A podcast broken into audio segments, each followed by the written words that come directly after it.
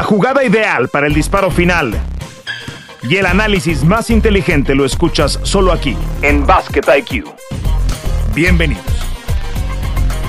Bienvenidos a Basket IQ, hoy con Julia Hedley, Toño Rodríguez, Sebastián Martínez Christensen, Fernando Tirado. Eh, después de una semana o del 22 al 26 de enero, para ser más exactos, en Dudu, donde hubo una tremenda explosión ofensiva en la NBA, que ha generado distintas opiniones. Ese será nuestro punto de partida. También hablaremos de la lesión de Joel Embiid en el partido contra los Warriors eh, ocurrido este, este martes, quiero decir.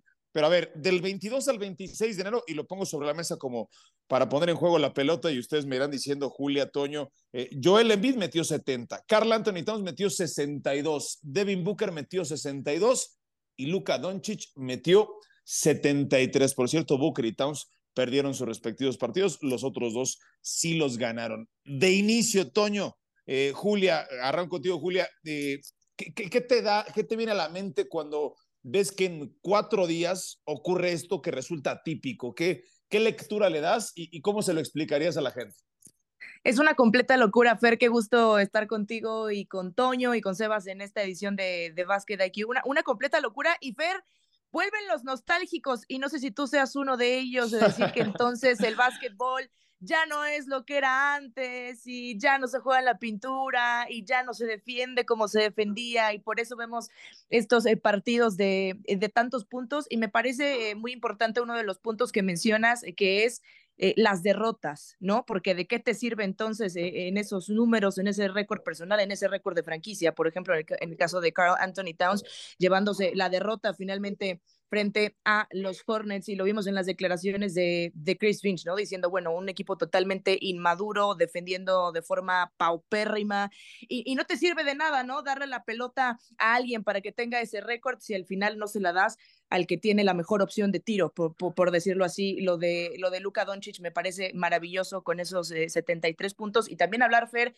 de, de, efectividad y de saber distribuir la pelota, que también lo hizo Luka Doncic cuando, cuando fue necesario, con un porcentaje de tiro del 91.2%. Eso es algo impresionante. 25 de 33 de campo, 8 de 13 del perímetro y solo falló un tiro libre. Eso habla de sí, de la producción ofensiva, pero de lo que puedes aportar realmente a, esa victoria que terminó siendo de, cinco puntos para, para el equipo de Dallas.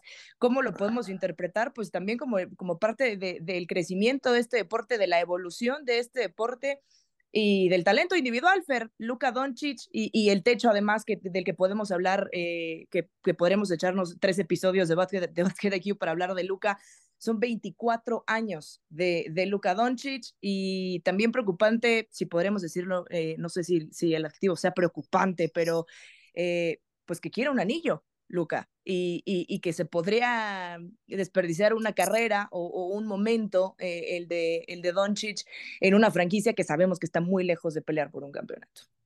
Sí, esa es, otra buena discusión.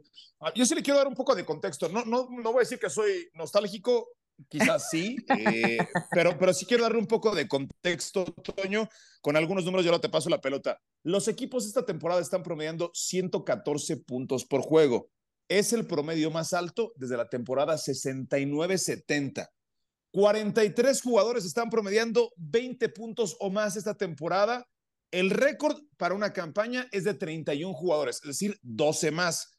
Del 1946 a 2022, solo seis jugadores hicieron un partido de 70 o más puntos, eh, Will Chamberlain haciéndolo en múltiples ocasiones, pero en el pasado año calendario, es decir, de 2023, de enero de 2023, enero 2024, cuatro diferentes juegos de 70 puntos. Donovan Mitchell, Dame Lillard, Joel Embiid y Luka Doncic.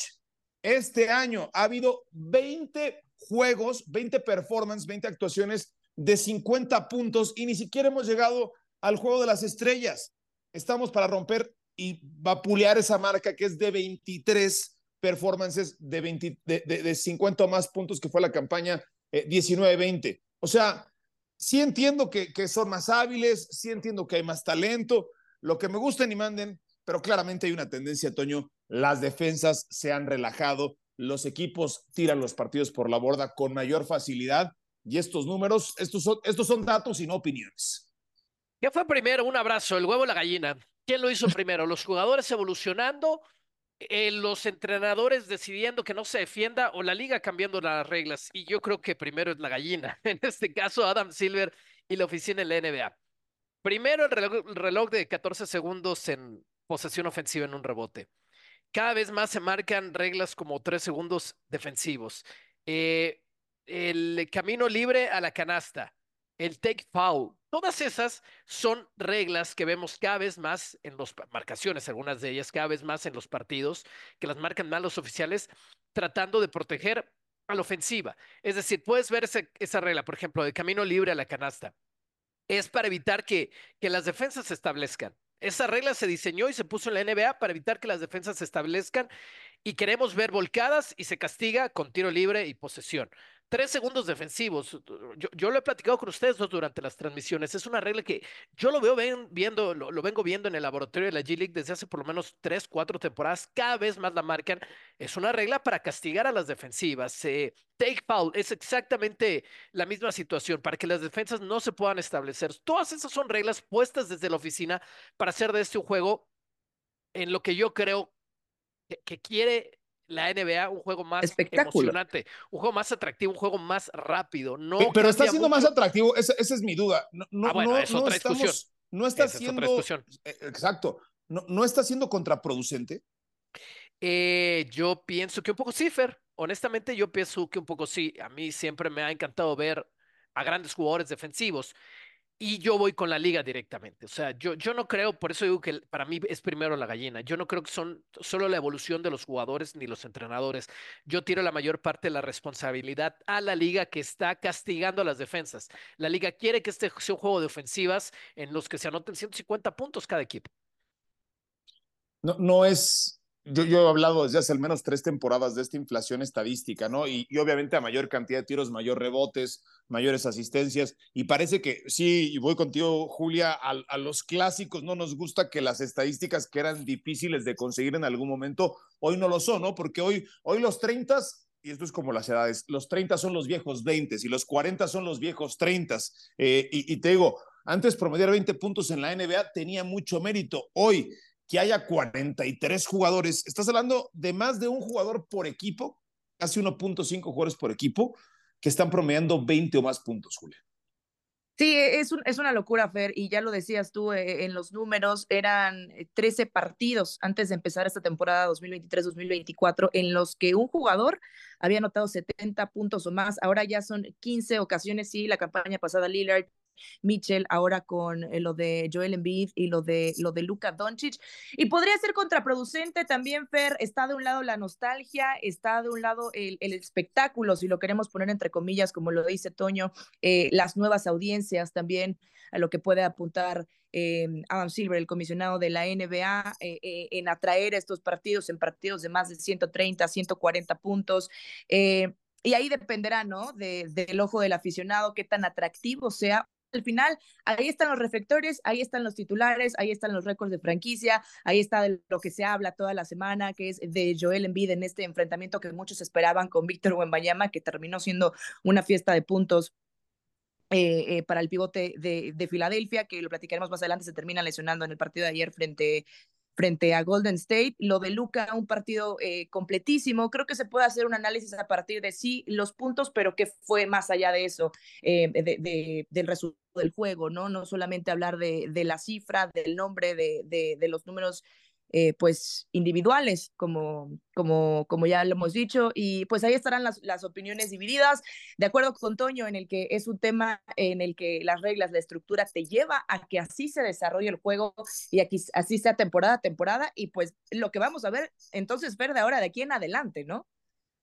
Sí, a, menos que haya cambios estructurales como los mismos que, que, menciona Toño y que han, eh, hecho, han hecho proclive, han sido terreno fértil para que exploten las ofensivas como lo está haciendo en la actualidad. Eh, por lo pronto, al comisionado ya le han extendido el contrato hasta el final de la década y aparentemente, pues eh, esto es, el sí, ¿no? Es el sí tácito, es el sí eh, mayoritario por parte de los dueños de la liga de que les está gustando la forma en la que está llevando a cabo la asociación, en la que está desarrollando el modelo de negocio, porque al final del día, si esto no estuviera siendo redituable, evidentemente, eh, pues no, no, no permitirían que se sigan haciendo esta clase de ajustes. Esa es una, Toño, y la otra es, tú que eres tan fan de Doncic, y, y, no sé, pero creo que no, no, me equivoco cuando digo que es tu jugador favorito de ver en la televisión, Toño.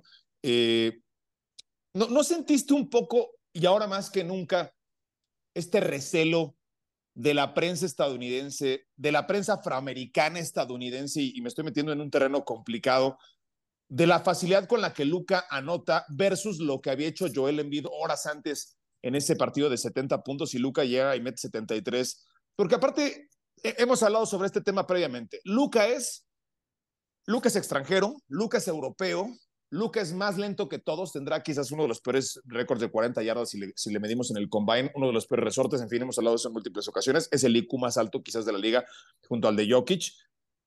Pero, pero yo sí, sigo creyendo que, que demeritan mucho porque de inmediato empezaron a salir videos por todas partes de la mala defensa de los Atlanta Hawks y, y horas antes habían dicho que Joel Embiid es una máquina, que es un músculo, que es una montaña, en fin, eh, les, les duele, ¿no, Toño? Yo sí, yo sí percibo que, y, y, perdón la expresión que voy a utilizar tan coloquial, pero les arde que Luka Doncic domine la liga como la domina, que encima les hable basura. Sabemos a, los atletas afroamericanos, pues les molesta muchísimo que llegue alguien como Luka Doncic y lo haga como él lo hace. Y, y siento que hay una campaña para tratar de demeritarlo de Luka. ¿Qué opinas? Eh, que estoy de acuerdo que esa campaña existe desde el año que Doncic llegó a la liga, lo estaban invalidando por desconocimiento, no sabían quién era, no tenían idea de que era el Real Madrid y no les parecía que tantos scouts hablaran tan bien de él. Claramente fue un error, los equipos que lo dejaron pasar y Luka Doncic por arriba de, de Andrew Ayton y del propio Trey Young debió haber sido la primera selección eh, en, en, esa generación. Es el mejor jugador de todos, pero por mucho es un talento generacional y yo estoy completamente de acuerdo con ese enunciado, Fer. No les ha caído en gracia, hace además, y a mí no me parece casualidad, déjatelo de respuesta a los puntos de, de Embiid. Lo hace la casa de Trey Young, de, de hecho. ¿no? Siempre Además, hubo esta competencia al arranque de la carrera de ambos, quién era mejor. Y en esos primeros playoffs en los que se presenta Trey Young, que lleva a su equipo pasando por Madison Square a unas semifinales, de, a una final de conferencias más. Atlanta juega una final de conferencia. Eh, y Doncic ni siquiera ha podido llegar ahí, ni siquiera ha podido llegar a, a esas instancias a las que ya llegó Trey Young. Y, yo no creo que sea producto de la casualidad. Es un mensaje bastante claro de Luka Doncic, de quién es él, de qué valores representa y de qué básquetbol está representando. Claramente que en Estados Unidos eh, no quieren otro MVP extranjero y si van a elegir entre un MVP extranjero, prefieren mil veces a Embiid sobre él, prefieren mil veces a Giannis sobre él. Eh, no creo que gane el MVP esta temporada, sin embargo, pero sí, Fer, yo, yo estoy muy de acuerdo con lo que mencionas. Eso no se ha quitado porque cada vez es más dominante Doncic, es más evidente lo dominante que es con su estilo bien particular sobre las defensas. Oigan, después de lo que pasó en las últimas horas con Embiid, la semana pasada, hace no más de 10 días, después de ese partido contra Nuggets, se volvió a poner como líder en las apuestas para ser el, el jugador más valioso. Después de los partidos que no ha estado disponible, incluido ese contra Denver, el segundo, eh, ya, ya recuperó la cabeza Jokic, ahora es Shea el segundo lugar, Luca es tercero, Yanis es cuarto, y Joel Embiid se va a pagar 14 a 1 y me parece que esta ya es una, una declaración de que pues no, no tendrá posibilidades de competir por el premio por los 65 partidos que tendría que jugar. Eh, ya, ya, lo podemos descartar, Julia, a Embiid como, como candidato a repetir el MVP. Después de lo que vimos ayer, Fer, a mí me parece eh, complicado. Vimos a un Joel Embiid que además eh, la forzó muchísimo. Y hace unos momentos yo escuchaba unas declaraciones de Draymond Green que decía, es que estamos viendo a uno de los mejores, y no es que el mejor jugador de la liga, como es Joel Embiid, forzar a su cuerpo, estar en un partido en el que tal vez no debía de estar por lo que venía arrastrando en el tema de cansancio, de desgaste, el tema muscular, ya hemos hablado de, de load management, pero decía, estamos viendo lesionarse a un Joel Embiid porque la liga nos está forzando a estos 65 partidos que tienes que jugar si quieres eh, poder eh, pues ser elegible para esos premios individuales para, para el MVP. Yo creo que sí es complicado, le quedan eh, cinco partidos para que eh, Joel Embiid pueda, pueda estirar la liga. Hablabas de Luca Fer, yo no sé también por qué no está tanto en esta conversación, ¿no? Para el MVP, siempre detrás de Embiid, siempre detrás de Jokic con, con, los números que hemos visto de Luca. Pero sí, yo, yo creo que, que, que, ya es complicado, se van a seguir moviendo las cosas, pero este requerimiento de parte de la liga de los 65 juegos es lo que le ha complicado las cosas a, a Joel Embiid. Se le criticó mucho eh, Fer Toño por no estar en Denver una vez más. Ya son cuatro años en los que Joel Embiid no juega eh, en la Ball Arena. La afición se lo hizo saber, la afición ya lo esperaba que, que no iba a estar presente eh, una vez más. Ayer lo de Kuminga cayendo en esa rodilla izquierda eh, sobre Joel Embiid, que a partir de ahí ya no pudo continuar, ya había abandonado la duela eh, por un momento para irse al vestidor, para revisar cómo estaba el tema de la rodilla, el tema del desgaste, y, y, después de lo que vimos ayer, yo la verdad sí, sí ya veo muy complicado que esté en esta, en esta pelea por llevarse ese MVP de forma consecutiva. Sí, yo, yo creo que además en, en, el, en el load management de Filadelfia ya estaba presupuestado eh, descansarlo esa cantidad de partidos. Aunado a eso, viene una, una posible lesión creo que ya es inevitable, ¿no? Que, que se pierda esa cantidad de partidos mínimos para eh, poder participar, para poder ser candidato rumbo al jugador más valioso, y esto le deja el camino abierto a Nikola Jokic. Sobre esta lesión, sobre esta explosión ofensiva, le damos la bienvenida también a Sebas, a Sebastián Martínez Christensen, en esta entrega de Basket IQ. Adelante, Sebas. Hola chicos, ¿cómo andan? Un abrazo grande, acá con la voz un poquito tomada. Las chicas se traen de todo el colegio y bueno, ya saben cómo va esa historia, pero por suerte ya mejorando y bueno, siempre contento de estar con ustedes acá en Basket IQ. Yo soy de los que piensa que todavía la candidatura de Joel Embiid no está muerta. Obviamente no tiene margen de error, más que nada para jugar los partidos necesarios para poder ser elegible para el premio, pero está jugando a un nivel tan superlativo y Filadelfia a nivel colectivo está luciendo mucho mejor, la carrera todavía es larga. Hemos visto un sinfín de actuaciones memorables en lo que ya va esta temporada donde los números, las estadísticas se están acumulando a mansalva, eh, pero creo que todavía falta mucho como para descartarlo. Insisto, tiene poco margen de error, no sé si cumplirá con el requisito de los partidos necesarios, pero a nivel de juego, yo hoy no escojo a nadie por sobre Joel Embiid, a diferencia del año pasado cuando pensé que lo merecía Nikola Jokic, hasta el momento, por lo que ha jugado, por el nivel que ha mostrado, por el impacto que ha tenido el equipo, Joel Embiid sería mi selección y yo todavía no lo descarto. Quiero ser cuidadoso eh, cuando hablo de los Clippers como el equipo que voy a elegir, porque primero quiero darle un poquito de, elogios al equipo de los Knicks de Nueva York, que creo que han mejorado drásticamente. Creo que Jalen Bronson es la estrella más subestimada de la NBA. Me parece que la llegada de Eugene Unovi le ha dado todavía un plus defensivo. Un equipo que ya era fuerte defensivamente, ahora es de elite de ese costado de la cancha. Entonces, eh, quiero asegurarme, darle el respeto que se merece a Nueva York. Pienso que pueden ser un contendiente del título. No, creo que están escalones por debajo de Boston, Milwaukee, posiblemente Filadelfia también. Eh, pero sí creo que Nueva York es un equipo bravo, que incluso cuando quede eliminado va a vender cara a la derrota. Pero ¿por qué escojo los Clippers? Porque creo que tiene un techo más alto, porque creo que la principal duda alrededor de los Clippers radicaba en Kawhi Leonard y me parece que no solo ha, tenido disponibilidad, que es lo más importante para él, sino que después de un par de años llenos de dudas, eh, que nos dejaba mucha intriga de cara a qué versión de él íbamos a ver en esta temporada, ha jugado a un nivel fenomenal. Y cuando Kawhi juega en este nivel, es capaz de llevar a cualquiera un título. Obviamente ya ha ganado títulos con dos equipos diferentes. Es un equipo que no ha estado del todo saludable, pero cuando Kawhi Leonard, Paul George están saludables, creo que es un equipo que tiene variantes, que tiene versatilidad defensiva, que tiene posibilidades de ataque, que está lanzando más a distancia que en años anteriores, que se adecua más al básquetbol moderno. Yo creo que nadie querría enfrentar a un dúo de Kawhi Leonard y Paul George saludable y un equipo mucho más profundo de los Clippers que en años pasados. Honestamente, si me preguntan a mí, quién es el principal candidato están todos saludables. Voy a seguir diciendo Denver, pero quién es su principal retador. El primer equipo que se me vendría a la mente son los Ángeles Clippers y por eso voy a decir que lo que más me ha impresionado de dos equipos muy calientes en tiempos recientes son los Ángeles Clippers porque creo que el cielo es el límite para ellos. De regreso en Basket IQ, eh, toma forma el All-Star Game 2024. Eh, todo es más o menos normal, todo es más o menos lo que eh, tenemos cada año en el juego de las estrellas de la liga. podemos entrar en ciertos debates de si alguno o no merece estar. A mí me parece que, pues básicamente están casi todas las, las los votados como titulares de manera justa en el partido de las estrellas. Pero lo que llama muchísimo la atención por el morbo que representa, porque esto es algo de lo que se viene hablando desde hace mucho tiempo, es el duelo de triples entre Sabrina Ionescu y Steph Curry. Creo que es, al menos a mí, antes de, ver el resto de los jugadores que participarán en el All-Star Game y el concurso de clavadas y lo que me gusten y manden, eh, Julia, por motivos obvios, es, como que el momento que todos estamos esperando, ¿no? Sí, Fer, e, es algo fantástico. Había estado el rumor, se confirma hace apenas unos par de, eh, un par de días, perdón, eh, y citando a mi querido Toño, porque la W es importante, la WNBA es muy importante. Em, el año pasado vimos lo de Sabrina Ionescu, que fue brutal, rompiendo récord de NBA y de WNBA en ese concurso de triples.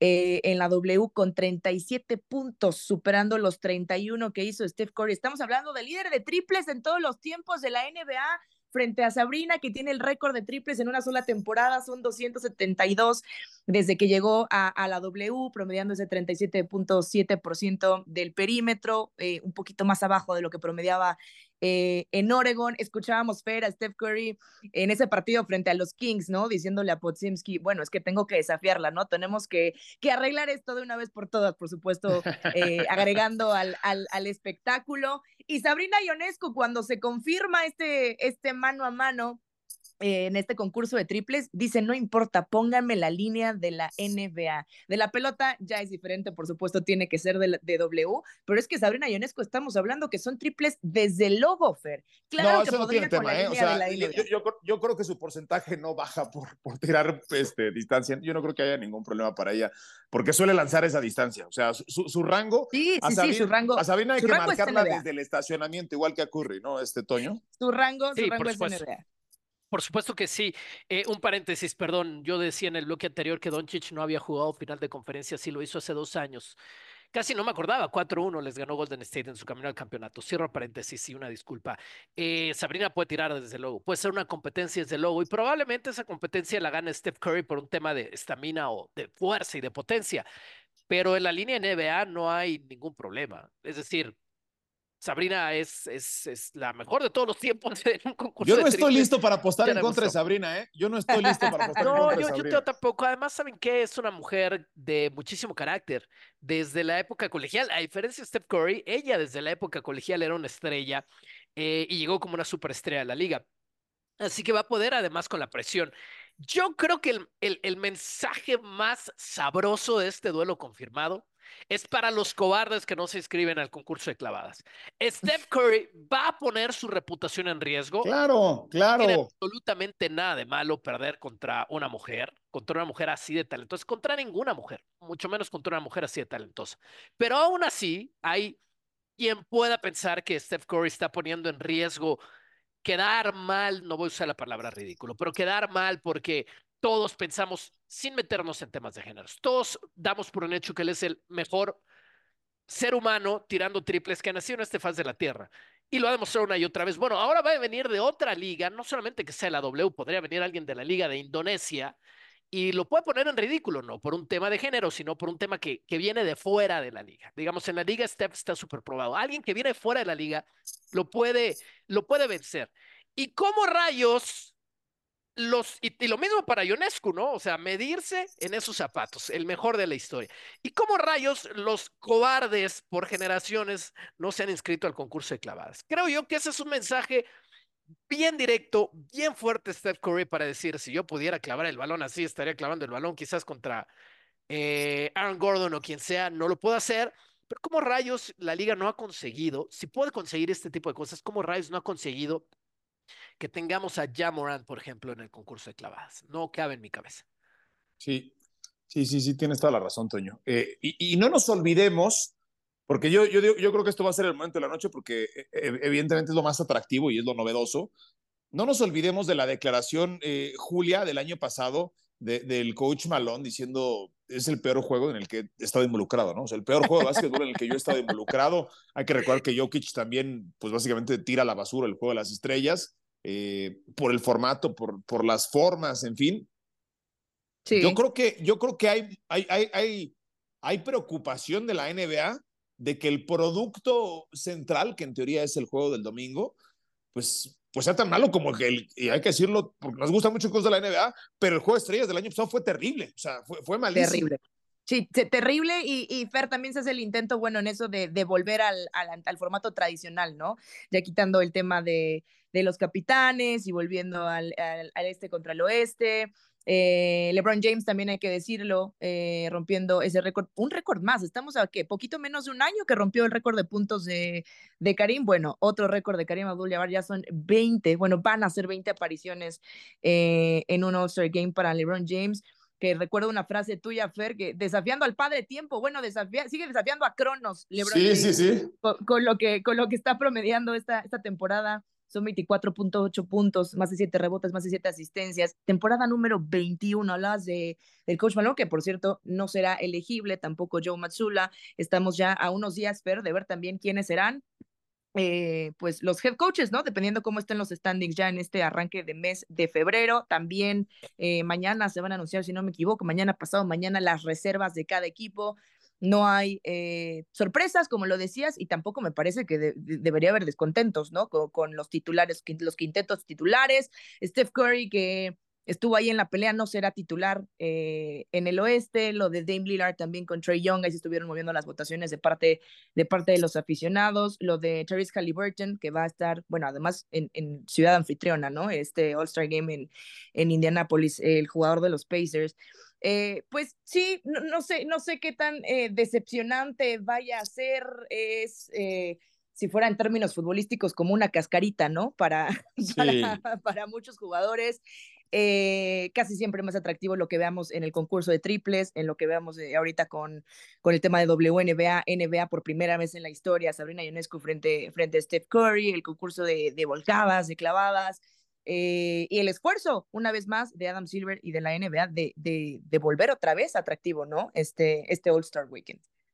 A ver, el calendario está el viernes, el juego de celebridades, eh, el sábado está este el Kia Challenge, Skill Challenge, luego está el, el, concurso de tiros de tres, el duelo Sabrina contra Stephen Curry eh, y después el concurso de clavadas. Y el domingo al mediodía es el G League Up Next Game, en donde, por cierto, va a participar Ethan Thompson, el jugador de los capitanes de la Ciudad de México, con todo merecimiento, porque ha tenido una gran campaña Ethan Thompson, eh, que creo que Toño además es el mayor beneficiado, bueno, después viene ya el partido de las estrellas de la NBA, edición número 73, eh, es el mayor beneficiado de lo que terminó pasando, porque dudo que hubiese estado convocado a este partido si hubiera seguido en el equipo Trey si hubiera seguido Michael Carter Williams y si hubiera seguido Juan Toscano, ¿no? Sí, bueno, quién sabe, Fer. La verdad es que a mí me parece un jugadorazo ofensivo, Ethan Thompson. Creo que podría cumplir un rol, de hecho, en la NBA.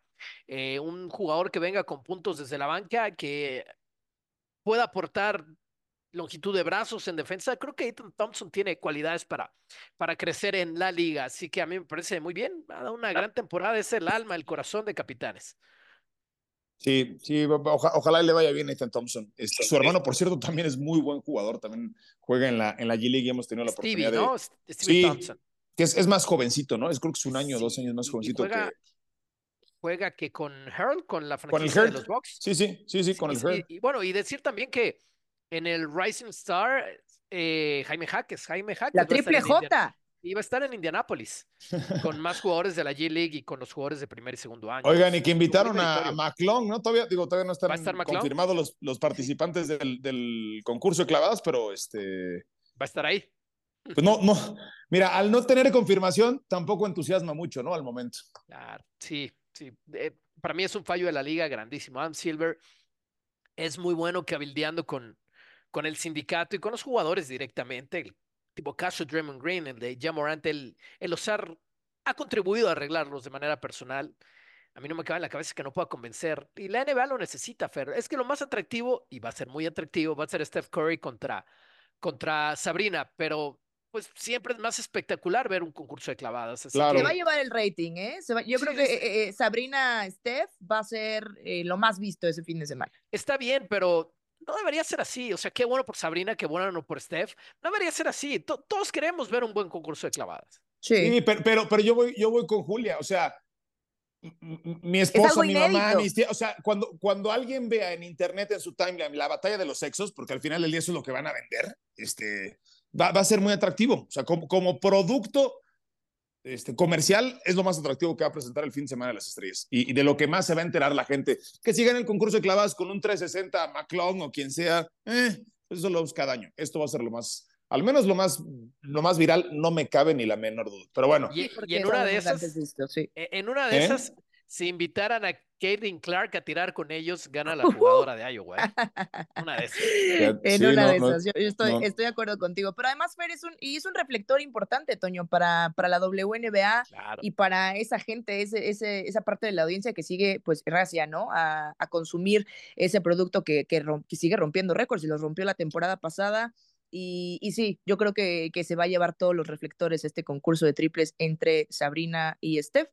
Va a ser lo más, lo más importante de, del fin de semana, porque el, existe, como dice Fer, el morbo, ¿no? De, de algo nunca antes visto.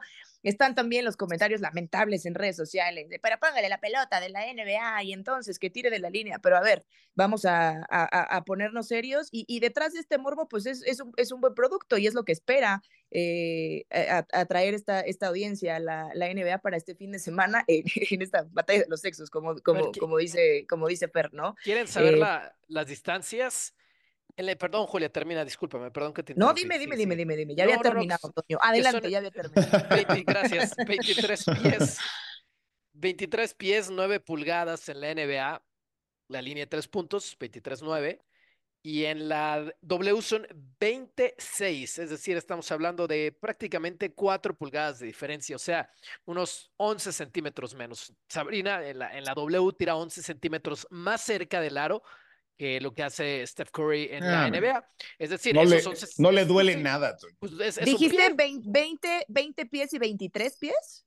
23, 9 y 26. Ah, entonces son 3 pies. Sí, son tres pies, de acuerdo, son 10 centímetros, 9 centímetros. Eh, digamos exactamente tres pies con tres pulgadas. Es exactamente la diferencia. No hay ningún problema, Fer. O sea, es, no, es cerca de un metro. No, no, no pasa nada, no pasa nada. No, pero puede, no, no, pero que tiene razón, Julia. Aparte, aparte te digo algo. Es cerca de un metro, es cerca de un metro de diferencia, pero es un metro que no importa para Sabrina Iones. Yo estoy haciendo una pésima conversión. Julia, tienes toda la razón. Eso es cerca de un metro, discúlpenme. Sí, son tres pies, claro. el, el, pie, el pie es, alrededor de 30 centímetros, ¿no? Cerca de 30 centímetros. Sí, alrededor de 90 centímetros. Sí, yo estoy haciendo una pésima conversión. Son tres pies, por supuesto. Esta es la diferencia. Bueno, oigan, ya, ya nos vamos, ya, ya llegamos al final de Basket IQ. Esto no estaba presupuestado, pero bueno, me, parece que hay que destacarlo. A mí me da mucho gusto que regrese a jugar Ricky Rubio, ¿no? Va a regresar a jugar a Barcelona. Eh, hemos, hemos hablado, como que nos ha acompañado toda la vida, no sé si tienen esa sensación, pero tiene 33 años de edad Ricky Rubio. O sea, hay que recordar que se retira el año pasado por el tema de, de salud mental, como él mismo lo comunicó, para tratar su salud mental pero ha regresado a entrenar. He estado leyendo algunos medios españoles y parece que está listo para regresar a jugar con el Barcelona. Eso particularmente me da mucho gusto. Ojalá regrese con la selección de España, pero, pero tiene 33 años, Ricky Rubio. ¿No te sorprende, Toño? Sí, sí. parece que fueron un veterano de, digamos, casi contemporáneo a Lebron. Llegó muy joven a la liga también. Eh, y lo que pasa es que él, e, en el prime de, Rubio lo vimos todo el año, o sea, siempre lo veíamos con España y lo veíamos de regreso a la NBA. Por cierto, en el día hoy, Gasol, Mar Gasol anuncia su retiro del básquetbol. También es tendencia ahorita en redes. pues se, empiezan a ir los de esa brillante, dorada generación de la selección española campeona del mundo. Nos vamos. Eh, Julia, un abrazo. Gracias. Abrazo, Fer. Gracias. Qué gusto estar con ustedes esta semana. Igualmente, Toño, seguiremos platicando rumbo al All-Star. Seguro que sí, un abrazo. Hasta acá, Basket IQ. Saludos para todos. Suena la chicharra y el fuego se apaga en la duela. Nos escuchamos en una próxima emisión de Basket IQ.